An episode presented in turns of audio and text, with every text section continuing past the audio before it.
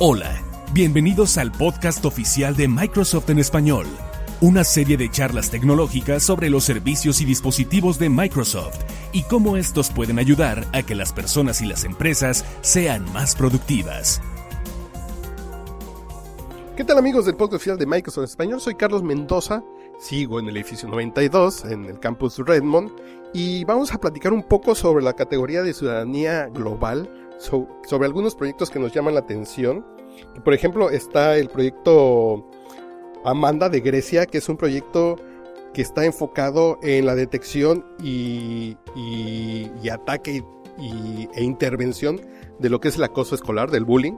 De Ecuador, de América Latina, está el proyecto Brain Learn, que es una app que permite a los a la gente invidente comunicarse. Y de China está el proyecto Bonnie Care, que es una aplicación posibilitada por la nube que está diseñada para tratar problemas de lenguaje y de tartamudez.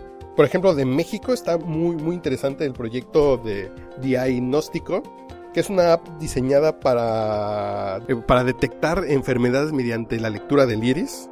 De, de Chipre está el, el proyecto de Matrack, que es una solución en la nube que, permite detectar lesiones en la piel que puedan significar melanoma, cáncer de piel. De Nigeria está el proyecto de Human Team, que esta es una app diseñada para que la gente discapacitada visual eh, pueda utilizar teléfonos inteligentes. De Alemania está el proyecto VR Motion, que es una app diseñada para ayudar a los pacientes de derrames cerebrales para recuperar la movilidad en sus extremidades. Y de Singapur está el proyecto Social Robot Root, que es un robot diseñado para asistir a los adultos, ancianos, con temas de, tomar sus medicamentos, de entretenerlos y de que estén conscientes de sus citas médicas.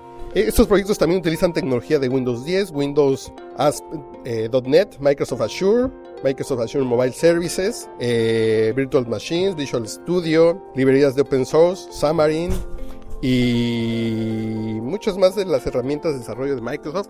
Y para conocer más de estos y otros proyectos de Imagine acompáñennos en el News Center Microsoft Latinoamérica, que la dirección es news.microsoft.com diagonal es-xl, en arroba Microsoft Latam en Twitter, facebook.com diagonal Microsoft Noticias y en nuestro canal de YouTube que es Microsoft Latam.